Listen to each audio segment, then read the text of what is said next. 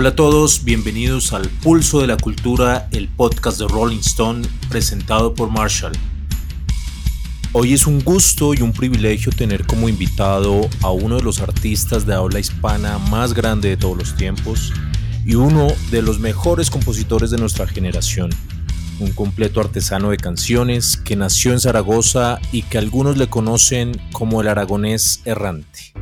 Enrique Bumburi, bienvenido.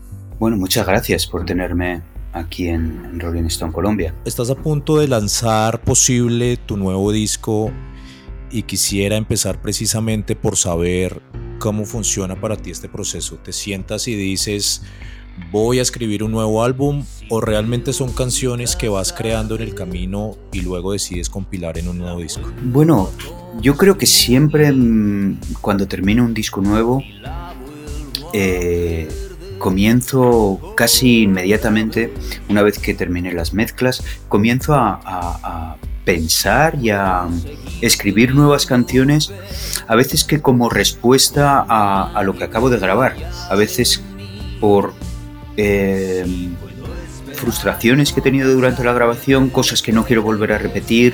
Em, elementos que me parece que en los que hay que profundizar un poco más.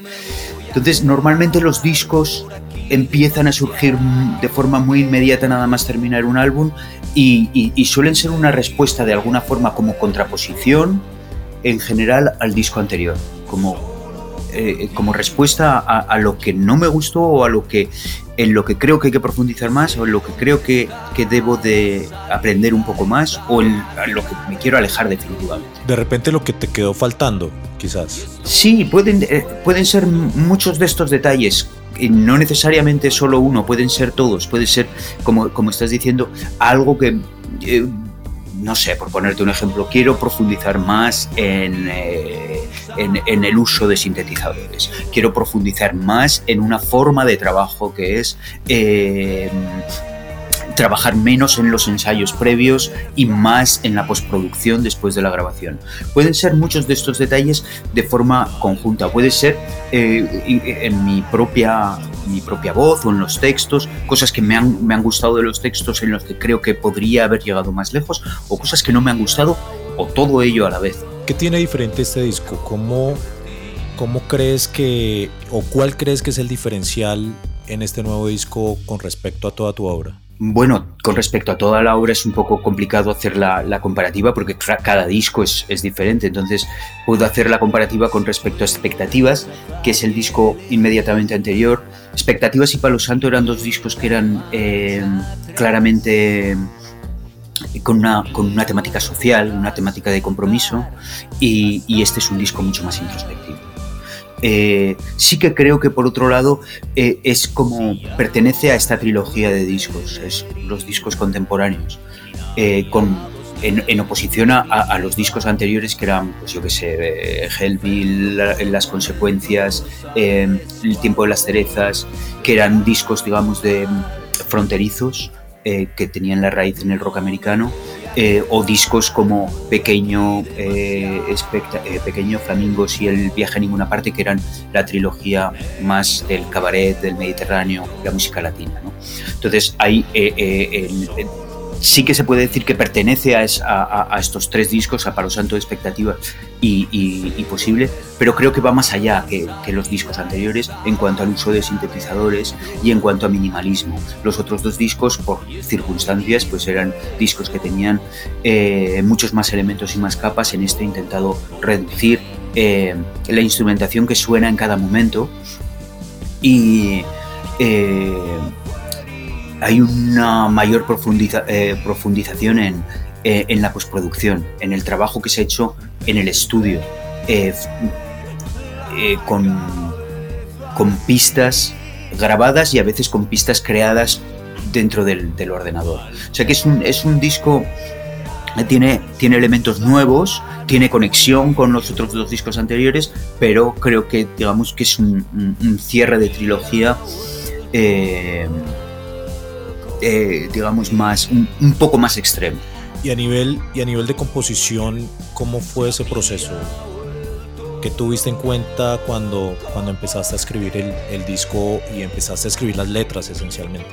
principalmente lo que quería hacer era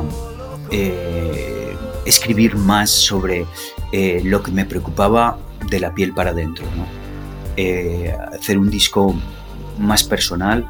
A veces a través de lo personal se llega a lo universal, ¿no?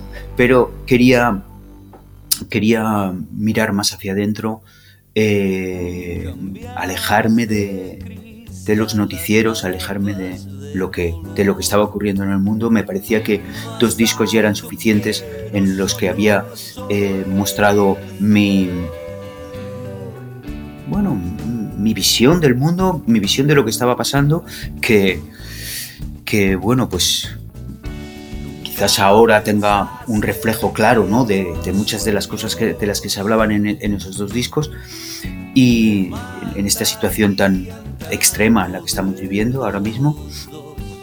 Y, pretendía eh, pensar, profundizar un poco más en qué es lo que me preocupaba eh, a mí como persona y, así apareció el, tema de las posibilidades, de las versiones de uno mismo que hemos dejado eh, eh, pasar, que hemos dejado atrás, que momentos en nuestra vida en los que hemos visto que podríamos haber ido en otra dirección y tomamos una decisión concreta y,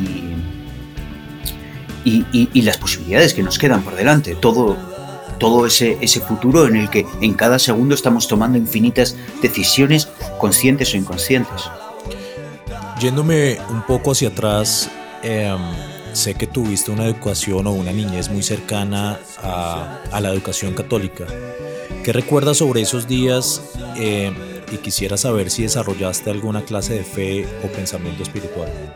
Bueno, no es que yo tuviera una educación diferente a la, del resto de los españoles. En, en, aquel momento yo nací en el año 67 entre el 67 y el año 75 eh, todavía vivía eh, el dictador Franco en España y la educación que tenían todos los españoles era, era una educación católica. Eh, bueno, yo no sé si lo hicieron con ese propósito, pero creo que en muchos lo que provocó en nosotros fue un rechazo frontal a, ese tipo de enseñanza.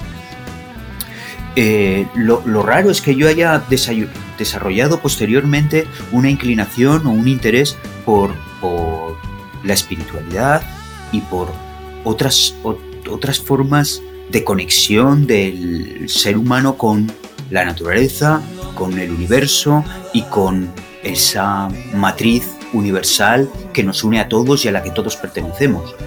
Eh, porque lo lógico con, esa educación que recibimos, que fue una educación muy estricta y, bueno, muy dudosa, eh, lo normal es el rechazo y el, no querer oír absolutamente nada de, algo que tenga que ver con, la religión. Así que yo en general sí que tengo un cierto rechazo con, con la religión. La religión es lo que nos reúne y nos pone en una congregación y nos pone en torno a, una fe. Entonces, de alguna forma yo lo que he buscado siempre es eh, la búsqueda individual eh, alejada de, lo que significa seguir y aceptar, eh, digamos, una, una serie de normas sin cuestionamientos. Claro. ¿Y en qué momento o qué te impulsó a hacer música? ¿Qué edad tenías en ese momento? Y también si tenías más o menos claro lo que querías hacer en, la música? Bueno, no, cuando, cuando yo recuerdo así como pequeñas señales, ¿no? Que aparecen en el camino. recuerdo perfectamente, y creo que lo he contado en más de una ocasión, pues, por ejemplo, ver la película em, de, Elvis Presley, eh, King Creole. Es una película en blanco y negro fabulosa. Yo creo que de las películas de Elvis Presley es posiblemente la mejor. Y la banda sonora es maravillosa, ¿no? Recuerdo eh, la primera escena cantando Crawfish, esa, esa escena la tengo, la tengo marcada, ¿no? Y, ahí eh, es una, como una primera señal, la debí de ver con 7, 8 años, ¿no? Una primera señal de, de tener fascinación por, por ese, esa música eh, que aparecía en la película, que es una música precisamente con una base en, New Orleans muy, muy importante. Luego, eh, eh, las, las cintas de, de, cassette que mi tío me grababa con los discos de...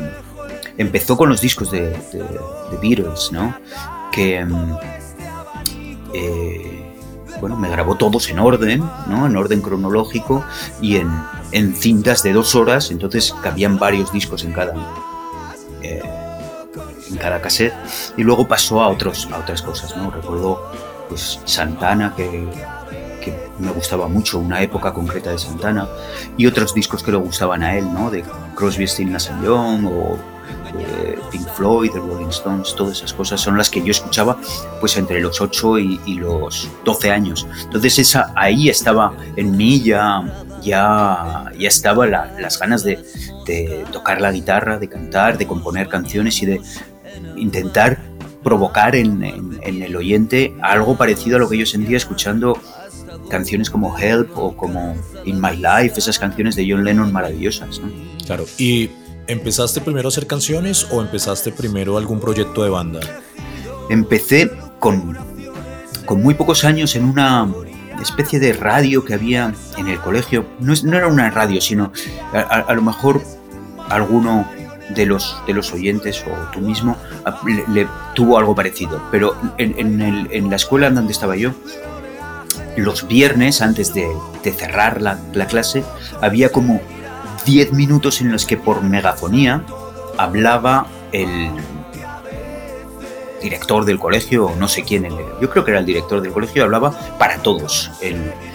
Y entonces hacía como, bueno, a veces eh, resaltaba el trabajo de un niño, no sé, una redacción, un poema que había escrito alguien, y, cerraba siempre con una, con, una oración, la que fuera, Padre Nuestro, lo que fuera. Em, eh, y, mm, dos amigos y yo eh, empezamos a escribir canciones y a mandarlas a, este, este, que creo que era el, director, y les, le, gustaron las cosas que hacíamos. Y entonces durante una época, todos los viernes teníamos que escribir una canción y, y la cantábamos ahí para que nos escucharan todos los, los niños del colegio. Y ese fue, digamos, mi primer, mi primer trabajo profesional como, como músico, en la, en la megafonía del colegio y componer mientras los demás niños estaban en, los, en la escuela, en el recreo, jugando fútbol o lo que fuera, nosotros estábamos escribiendo una canción. Cambiando un poco de tema, ¿crees que tienes un conjunto de reglas en la vida? Conjunto de reglas. Bueno, no lo sé estaba pensando, tengo una, saltarme las reglas, ¿no? que es una buena regla, de hecho. no sé, eh, digamos que yo creo que, que, todos tenemos inculcado o hemos llegado a conclusiones morales, ¿no? Morales con las que nos movemos en la vida. Cosas que tenemos claras, que consideramos que están bien y cosas que tenemos claras en códigos de, de honor o códigos morales con los que tratas a, las personas que conoces y a tus seres queridos y lo que pretendes en la vida. ¿no? Entonces yo no, no, sé si eso lo tengo de una forma ordenada o desordenada, pero creo que, que todos llegamos a, algunas conclusiones y, y supongo que todos más o menos tenemos claro que existen formas de moverte en la vida que te, te traen cosas buenas y, formas de moverte en la vida que te responden con negatividad. Claro. En el documental El Camino Más Largo mencionaste algo así como que el pop puede llegar a ser efímero de alguna manera, mientras que el rock, aunque tiene un camino más largo, es más tangible como obra. En términos creativos, ¿cómo has logrado mantenerte al margen por tantos años de las imposiciones de la industria? Bueno, te iba a decir lo primero de todo que no sé si estoy de acuerdo con esa, con esa frase, porque eh, yo creo que eso era más antes. Antes el pop era más efímero y los artistas pop no duraban tanto. Ahora no sé cómo se las están agenciando para que los artistas pop duren, tengan carreras largas, ¿no? Em, ¿quién, quién, hubiera pensado que Britney Spears con 40 años iba a, seguir teniendo una carrera, ¿no? O, o Jennifer López. ¿Quién, ¿Quién, iba a pensar que iba a tener una carrera musical eh, con los años que, que tiene ahora, 50 años, o Madonna con 60. Entonces, han cambiado las normas. No digo que me parezca que me parezca mal, me parece bien que cualquiera tenga una carrera y que la tenga con la edad que sea. Incluso me, parece, me parecerá fascinante ver a, Madonna con 70, 80 años haciendo discos. Me encantaría escucharlos. Eh, pero sí, la, la longevidad y la perdurabilidad y la supervivencia en el mundo de la música es compleja, yo creo que para todos en general, y, todos mantenemos el equilibrio como podemos, intentamos eh, mantenernos vigentes y creo que la forma de mantenerse vigentes es, ofreciendo una, una, obra nueva, ¿no? Obviamente siempre nos quedará Las Vegas para, para quedarnos ahí hacer una residencia y tocar los grandes éxitos. Hay, hay artistas que se dedican al, al, hecho de la nostalgia y tampoco lo voy a criticar, tampoco pienso que la nostalgia en sí misma sea un, un, sentimiento negativo. Mucha gente que vive muy bien disfrutando de esos momentos de nostalgia. Pero creo que como creador es, es bueno el estar vivo, ¿no? el estar ofreciendo material y, y estar creativamente alerta el estar... Eh, a la vanguardia. bueno, necesitado de nuevos estímulos. Eh, eh, provengan de donde provengan, puede, pueden venir de la vanguardia y hay veces que pueden venir de la tradición. No, no me parece que haya que, el, el, momento óptimo creativo sea unidireccional y solo haya una forma de conseguir estar vivo y, creativamente interesante. Dylan es un ejemplo de, artista que eh, revisa la tradición y, a lo, bueno, está a punto de cumplir 80 años y es uno de los artistas creadores y autores más importantes del siglo XX y parte del XXI. Y Bowie fue eh, lo opuesto, fue un artista que estaba mirando a qué es lo que nos podía ofrecer en el presente y en el futuro, ¿no? Y cara al futuro. O sea, era un artista que iba o a la vanguardia o que nos mostraba qué es lo que podía ser interesante cara al futuro. Son dos visiones y las dos son válidas. Claro. En una carrera, digamos que tan extensa y tan exitosa, ¿cómo y cuándo estás seguro que un álbum está listo? ¿Cómo, cómo es ese proceso de autocrítica para, para tu obra? Hmm. Cuando te lo quitan de las manos es una, una respuesta cuando se acaba el dinero es otra. Normalmente yo eh, tengo un punto de responsabilidad con respecto a... Me gusta tener un punto de responsabilidad con respecto al, al, dinero. Y esto es, esto es un, tema conflictivo, ¿no? porque parece como que los artistas tenemos que ser ajenos al dinero. Yo con, con, con mi compañía discográfica y, mi management llego a un acuerdo en cuanto a me gusta hacer discos que tengan una calidad sonora y, invierto ese, ese, dinero X en, el álbum. Pero creo que todo disco se puede hacer con diferentes grados de presupuesto. Puedes hacer un, disco que tienes una serie de canciones, puedes grabarla con una guitarra acústica en tu casa, con el teléfono móvil y decir ya está. O, puedes estar como, como Axel Rose grabando Chinese Democracy durante 13 años. ¿no?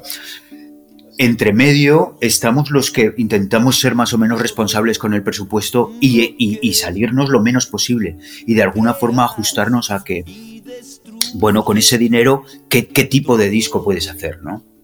Intentando también no claudicar con respecto a la parte creativa, pero siendo consciente de que el dinero se acaba y que alguien está financiando eh, tu locura creativa. ¿no? yo, yo soy una persona muy agradecida con respecto a quien pone pasta en, en, mi, en mis locuras creativas. ¿Ha llegado un momento en tu carrera que pienses, hasta aquí llegué? ¿Has pensado en retirarte en algún momento? Bueno, sí, lo he pensado eh, claramente en, un par de ocasiones, ¿no? Hubo una eh, después de la gira de, del viaje en ninguna parte que pensé hasta aquí he llegado y, otra eh, en la que dudé, que fue cuando Héroes del Silencio se, se separó.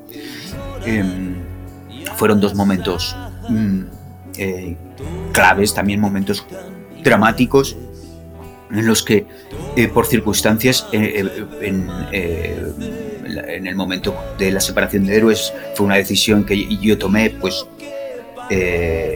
reflexionando y pensando no quiero realmente yo quiero continuar en esto.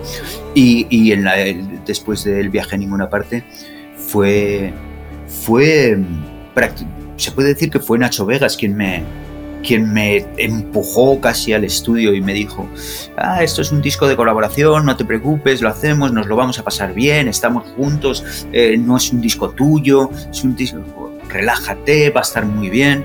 Pues gracias a eso, de, nuevo, volví a,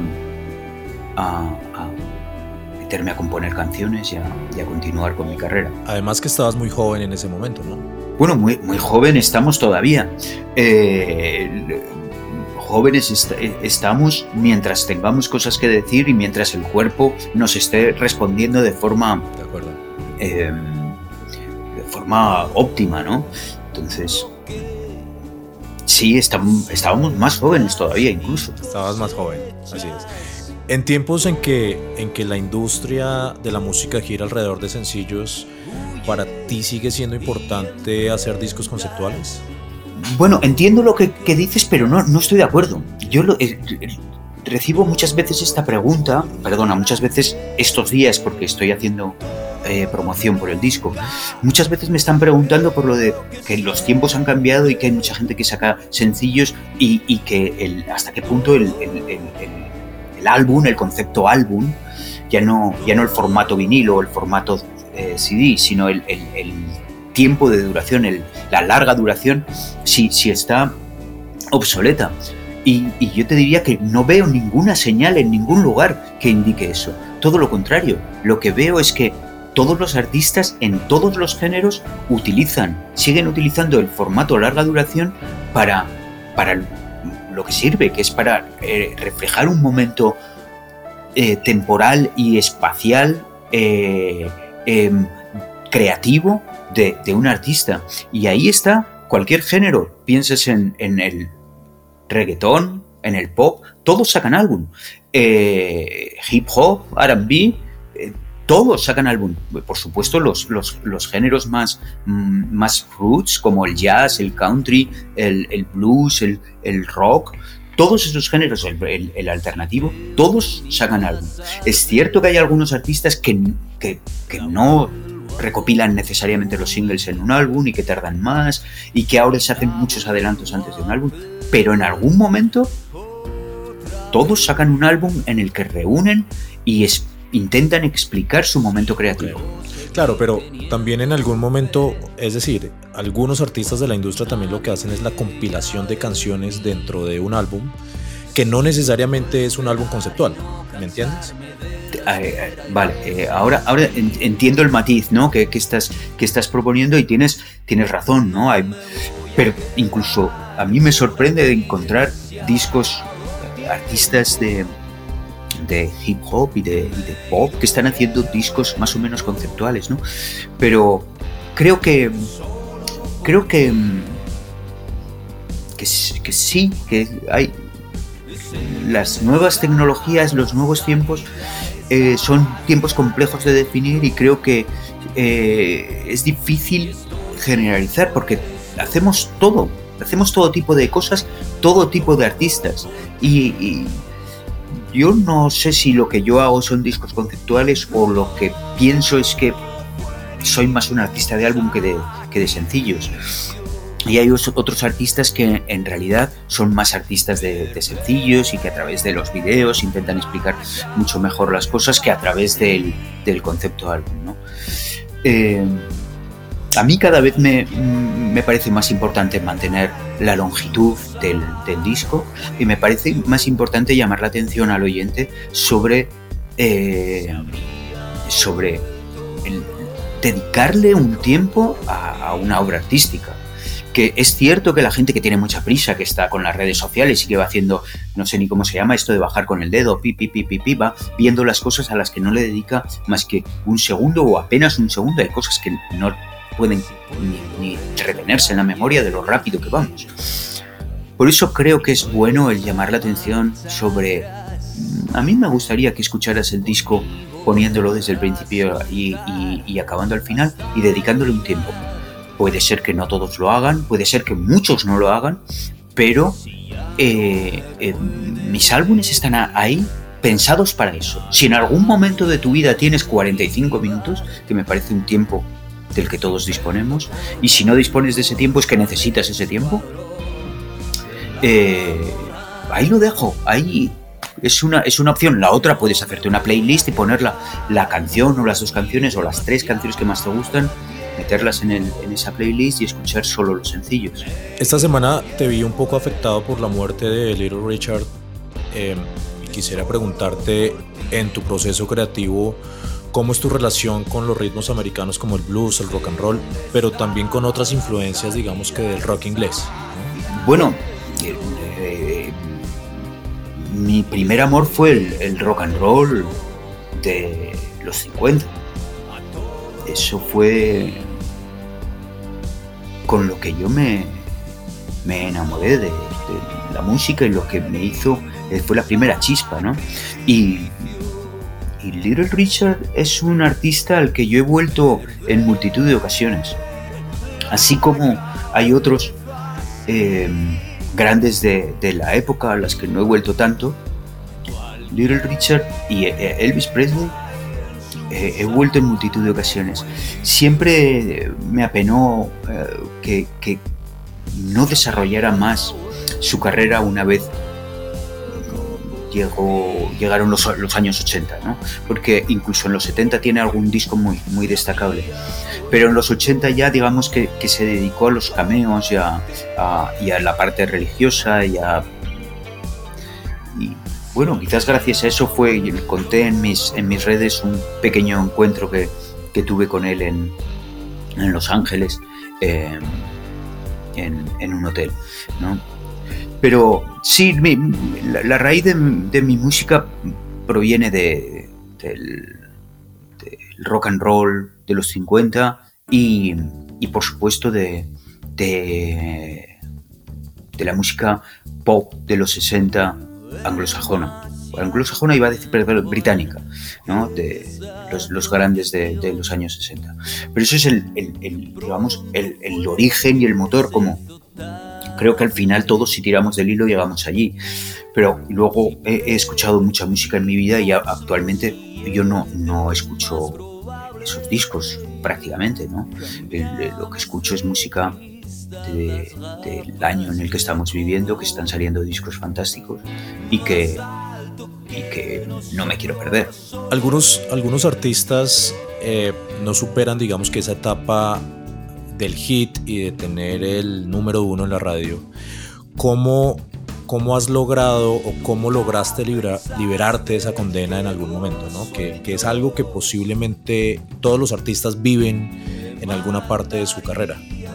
Bueno, yo tengo una fórmula infalible para, para librarte de la presión de, de ser número uno en la radio o número uno de ventas, que es no volver a pensar en ello.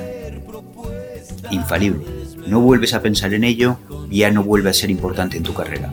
Eh, lo, que, lo que tenemos que hacer es, es, pensar en, el, eh, en, en la obra en sí mismo, no en el resultado que va a tener a, mí no digo que no, me encantaría ser eh, número uno, me, encantaría ser número uno en Japón y, en Tailandia y en, Estados Unidos y en, Colombia, por supuesto, y en, en tantos otros países. Pero, pero pensar en ello y obsesionarte con que la música que haces tiene que tener unas características como para llegar al número uno es equivocarte totalmente con respecto al, al, motor, a, lo que debe ser el motor originario de la creación. Entonces, eh, es pensar en el, en, el en el resultado antes que en, el, eh, en, la obra. Es el tejado antes que, las, que, la base de, una casa, que las, los cimientos. Entonces, yo hace mucho tiempo que no pienso en eso, me la trae al pairo totalmente el, ser número uno en ningún país. Me gusta por supuesto, porque piensas que hay alguien ahí que está comprando tus discos, pero no me, obsesiona. Y menos todavía lo de sonar en la radio, porque en la radio ya lo, yo pongo la radio, eh, en, eh, por lo menos en, en, España, cuando voy a, voy a España, pongo la radio, paso por todo el dial, no encuentro prácticamente ni una sola radio en la que ponen, pongan música que a mí me guste. Entonces, como no ponen música que a mí me guste, pienso, es imposible que pongan la música, mi música, es absolutamente imposible, porque no tengo nada que ver con, con todo esto que suena.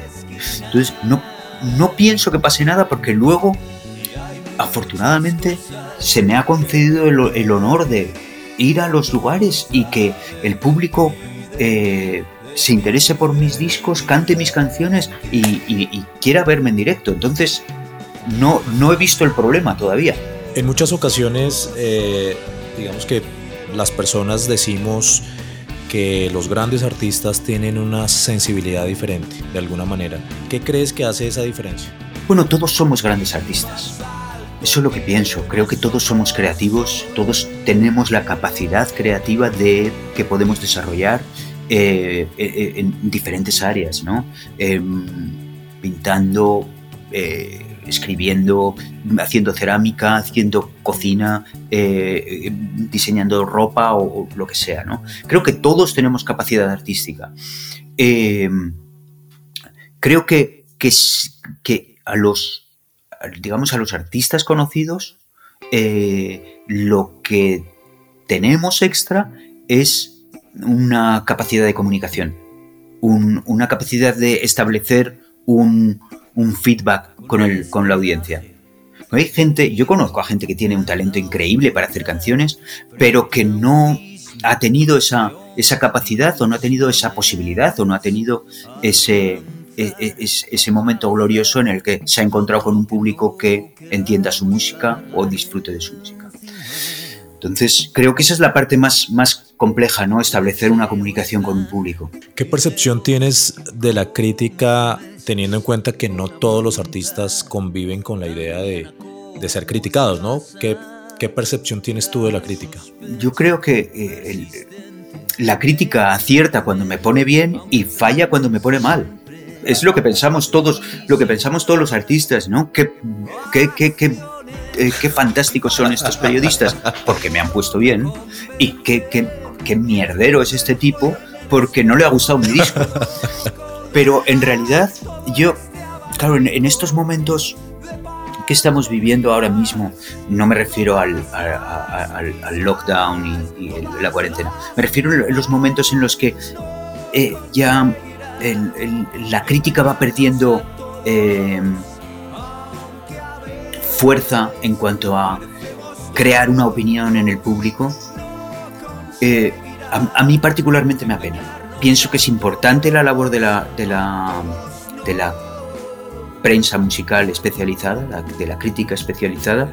Creo que es bueno que dentro de todo este mare magnum de discos que salen todos los viernes, todas las semanas, eh, haya alguien que nos explique la música, que nos indique aquí hay algo de valor que quizás merece la pena que escuchéis. Eh, creo que es bueno que exista esa figura y que es necesario que se recupere y que se, que, se sanee eh, la crítica musical especializada en, todo el mundo, porque creo que es un problema que existe en, todo el mundo. ¿Cómo, ¿Cómo, consideras que ha sido tu evolución como compositor? Bueno, yo creo que hay, ciertas cosas que permanecen y ciertas cosas que van evolucionando con respecto a, mis necesidades puntuales en cada momento. Y, luego se puede hablar de forma técnica de la complejidad de ciertas canciones o, o cierto material que he escrito en diferentes momentos. Eh, a mí a veces me sorprende mirando hacia atrás canciones que yo consideraba que eran muy sencillas, ver que tienen su truquillo y tienen su cosa eh, cuando, cuando mis conocimientos musicales eran menores. Eh, y que canciones que estoy haciendo ahora a veces pues bueno son tienen son pues más complejas tienen varias vueltas que no hacía anteriormente eh, le, doy más soy más puntillista con respecto a las letras y a ciertas cosas de acordes y de, y de melodías, pero eh, hay veces que la intuición te lleva a lugares fantásticos cuando eres eh, joven, ingenuo y, espontáneo, y hay veces que el conocimiento también te lleva a lugares fantásticos. Entonces, creo que ha habido a lo largo de mi carrera momentos eh, mejores y peores, independientemente de lo que he ido aprendiendo. ¿Qué tipo de música te emociona en este momento? Bueno, muchos discos podían ¿Te refieres a que nombre algún disco o, género musical? O género, o de repente algunos artistas que, realmente te emocionan. Claro, escucho, escucho música de, casi todos los géneros. Eh, a, mí me, a mí me gusta la música y, considero que la música eh, es buena por, eh, en, siempre, porque en diferentes géneros y diferentes tipos de música te, te pueden acompañar en diferentes momentos, ¿no? Todos necesitamos em, eh, momentos eh, de exaltación y todos necesitamos momentos de, tranquilidad. Te voy a citar cosas que me están gustando, ¿no? Me, gusta, me está gustando mucho el disco de Tony Allen, que es un, el batería que llevaba Fela Kuti, que hace Afrobeat. Eh, me está gustando mucho el disco de Natalia Lafourcade, el, el nuevo que acaba de sacar. Me está gustando el de Fiona Apple, que es un disco fantástico. Me gusta mucho el disco de Triángulo de Amor Bizarro, que son un grupo español de rock alternativo. Eh, me ha gustado mucho el, de Diego Basayo, que era eh, miembro de Duncan Du, pero que ahora está haciendo una música de autor poética fantástica con influencias de Tom Waits. Bueno, eh, de todo un poco.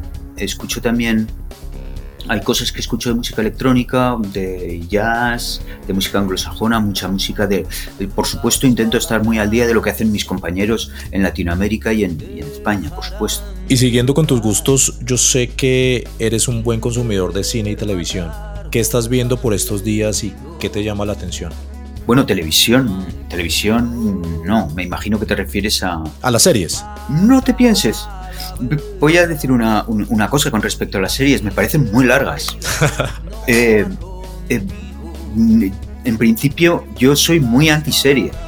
O sea, es muy, muy, muy raro que yo vea una serie porque me parece que... Es más de películas. Sí, y me, y me gustan, me gusta este formato que ahora empieza a ver cada vez más, que son las miniseries, ¿no? Las series de, de seis capítulos, eso me, me, me parece bien, ¿no? cuando alguien me sugiere, mira, tienes aquí esta esta que es fantástica y veo que son seis capítulos, digo, seis capítulos, seis horas más o menos, puedo encontrar seis horas en mi vida. Pero cuando, cuando me hablan de ocho temporadas, de, de 13 capítulos, pienso, no tengo 100 horas, o sea, olvídate. pienso en el, en el director y digo, pero es que no sabes concretar. No sabes eh, eh, eh, especificar, es como si yo hiciera, sacara cada vez que saco un disco, sacara 15 discos de golpe me dirían, bueno, intenta, intenta ser más selectivo, ¿no? Pues eh, eso es lo que pienso yo con las series tan, tan extensas. Tienen que seleccionar mejor el, texto, ¿no? El, script y, lo, que, lo que quieren decir. Que no, sean, que, no se extiendan porque no cuentan conmigo. Ok, y en cuanto a cine, ¿qué es lo último que recuerdas que te haya que te haya impactado fuertemente y de repente si tienes algún director que, sigas. Bueno, veo, veo de forma desordenada, eh, intento a veces eh, ver películas em, actuales ¿no? del, del, momento, pero normalmente em, con, un poco de retraso, ¿no? Porque cuando llegan a las plataformas es como un poquito, un poquito más tarde. Bueno, del año pasado sí que puedo decir que vi casi todas las, las importantes y, hubo, hubo material muy, bueno, ¿no? Eh, The Irishman, el Joker estuvo muy bien, todas esas películas estuvieron fantásticas, las que eh, todo el mundo resaltó, ¿no? Eh, Parasites, la de la de Almodóvar también me encantó, eh, Dolor y Gloria. Eh, y, recientemente he visto más películas mm, aleatoriamente, ¿no? Sin, mucho orden. He estado, querido revisar películas de Daniel Day-Lewis que me han gustado mucho, ¿no? Estuve viendo eh, hace poco There Will Be Blood, que es la de... no sé cómo la llamaron en español. Petróleo eh, Sangriento.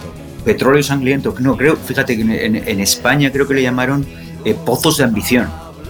Ok.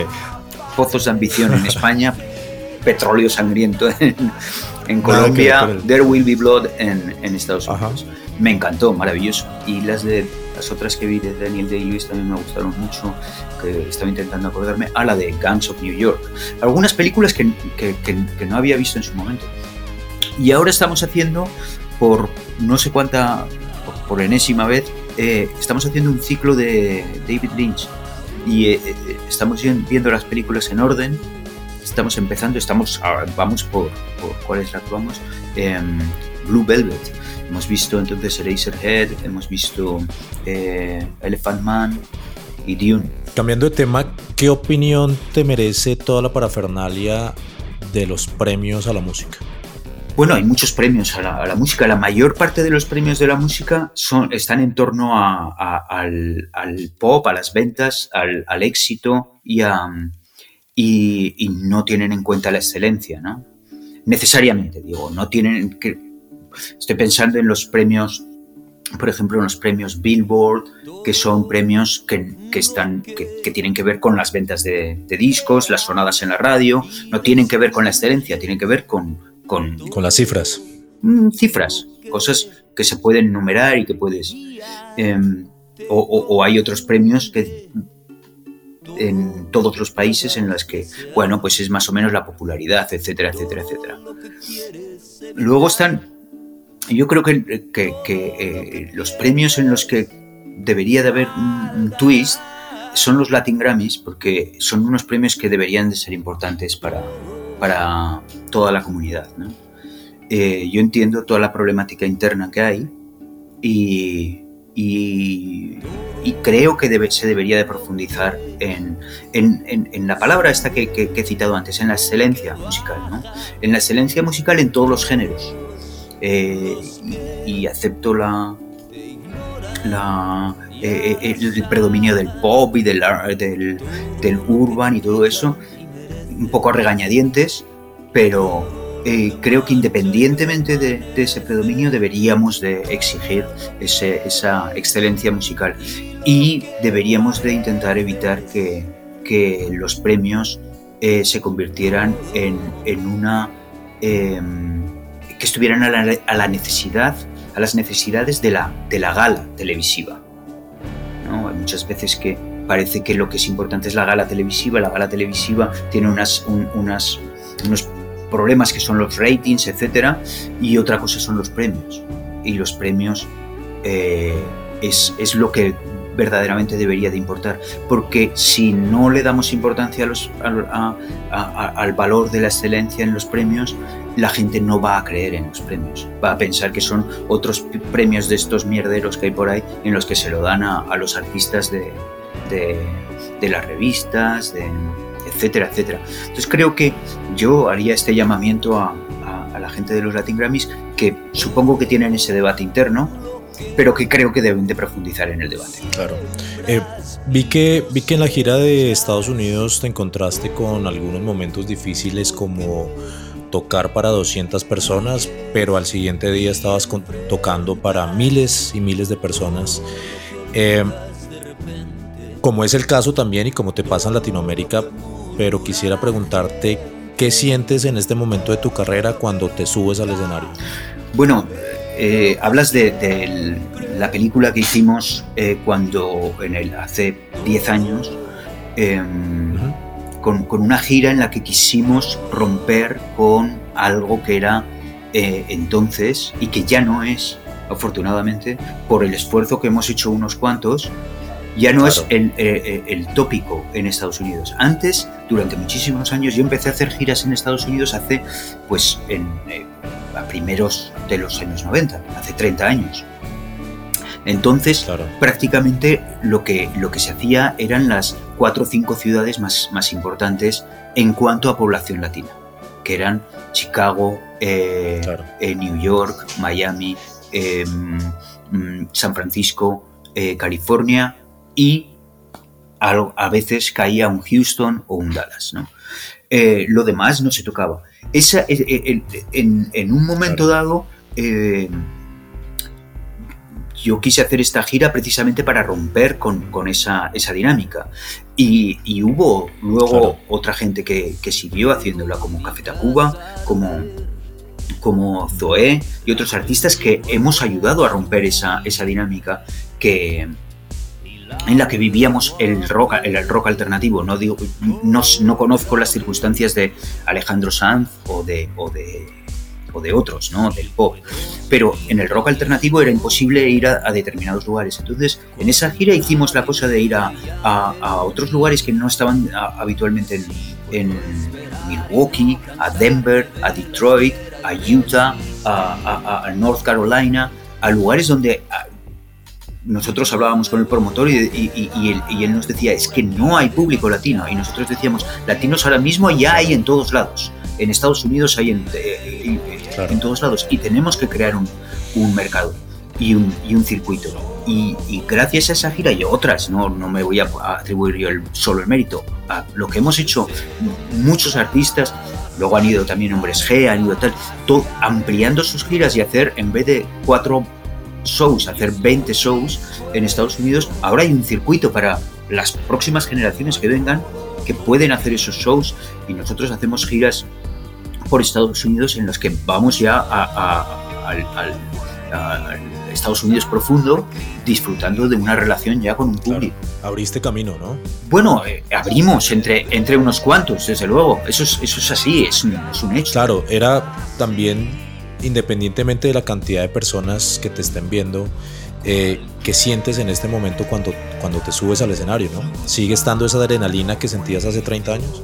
Bueno, yo siento, siempre cuando, cuando me voy a subir a un escenario, siempre siento la, misma congoja, ¿no? la misma angustia que es la, eh, el, miedo a que me falle la voz.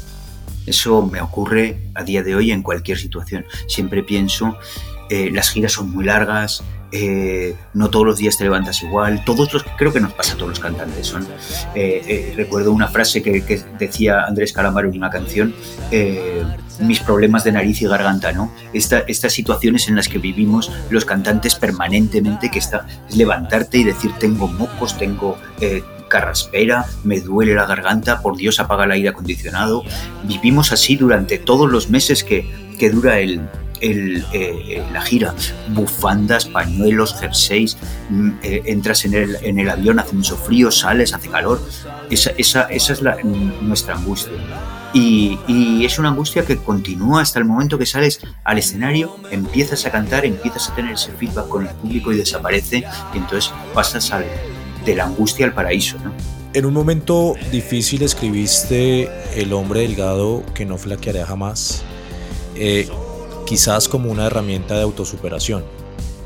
Eh, ¿Qué opinas de la depresión constante que acosa a los artistas? Bueno, la, depresión y los problemas eh, mentales es una, es una cuestión que, que, que, está ahí en, los seres humanos. Ahora mismo, precisamente en, estos, en estas circunstancias de, encierro, hay muchos problemas de, eh, mucha gente que está teniendo problemas de, depresión y de, autoestima, de, preocupación. Entonces, claro, eh, pensar que, que nos ocurre a, los cantantes, claro que nos ocurre a los cantantes, nos ocurre a todos, a todos los ciudadanos.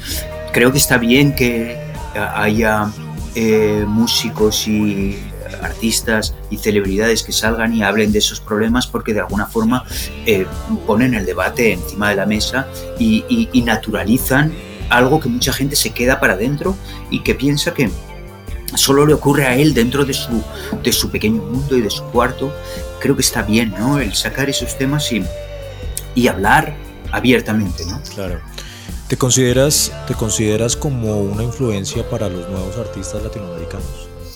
No sé, habrá, habrá nuevos artistas a los que les guste lo que he hecho y habrá otros que, que, que lo ignoren totalmente y habrá otros que, cuyas referencias sean, sean otras y y bueno, ahí están, ahí están los discos, ojalá alguno lo haya disfrutado y ojalá haya provocado que alguien haya agarrado una guitarra y se haya puesto a componer. Y para cerrar, me gustaría como hacer un pequeño recuento de algunas canciones y que me, que me digas qué recuerdos te trae o alguna historia que tengas con cada una de estas canciones, ¿te parece? Dale. La primera de ella es El Aragonés Errante. Bueno, el Aragonés Errante pertenece al, viaje a ninguna parte, que es una época muy eh, eh, entregada a la, creación de forma tóxica y, compulsiva. Viajé mucho por Latinoamérica, escribí muchas canciones y, publiqué unas cuantas de las, que, de las que hice en ese momento. El Aragonés Errante es una de mis favoritas de esa, de esa época, es una de las canciones que yo llamo verborreicas, ¿no? las que suelto cosas que aparentemente inconexas, pero que me parece que al final eh, describen muy bien un momento concreto. El hombre delgado que no flaqueará jamás. El hombre delgado que no flaqueará jamás es mm, después de, de el disco con Nacho Vegas, El tiempo de las cerezas, es mi vuelta al mundo de los vivos con, con una nueva banda que es Los Santos Inocentes. Es la primera canción que, eh, que tocamos juntos Los Santos Inocentes en un estudio. Eh, ellos no habían algunos no se conocían entre ellos. Eh, les puse la demo y inmediatamente pasamos a tocar esa canción todos juntos. Y lo que sonó en las dos primeras tomas que, que sonó esa canción, dijimos aquí ya hay una banda. Las palabras, una canción nueva de, Posible.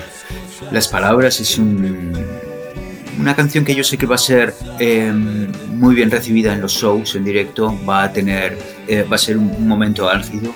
Eh, le tengo especial cariño a, la canción por, eh, porque creo que es el momento actual de los Santos Inocentes, unos santos inocentes renovados, eh, contemporáneos, eh, modernos, que tienen algo que aportar a este siglo XXI en el que estamos. Lady Blue. Lady Blue, wow. Lady Blue, me acuerdo perfectamente, eh, mientras ensayábamos Lady Blue, em, se estrellaron los dos aviones contra las Torres Gemelas. es una canción que me, siempre me va a traer ese, ese recuerdo porque eh, la banda en el huracán ambulante, eh, Del Morán, el, bajista, él, eh, era estadounidense, es estadounidense, claro, aunque lleva muchos años viviendo en España. Y, claro, solo verle la cara de preocupación y pensar, esto es un, un antes y un después en todo lo que hemos conocido. Parecemos tontos. Parecemos tontos es un, un hit inesperado totalmente. Un hit de madurez porque, como te decía antes, yo ya, yo ya no espero hits, yo ya no pretendo hacer hits, no, no espero que ninguna canción suene en la radio ni tenga una, una, vida estratosférica como la de estos eh, autores nuevos que de repente tienen millones de, views en, las plataformas de streaming, ¿no? Pero eh, paradójicamente esta canción los ha tenido.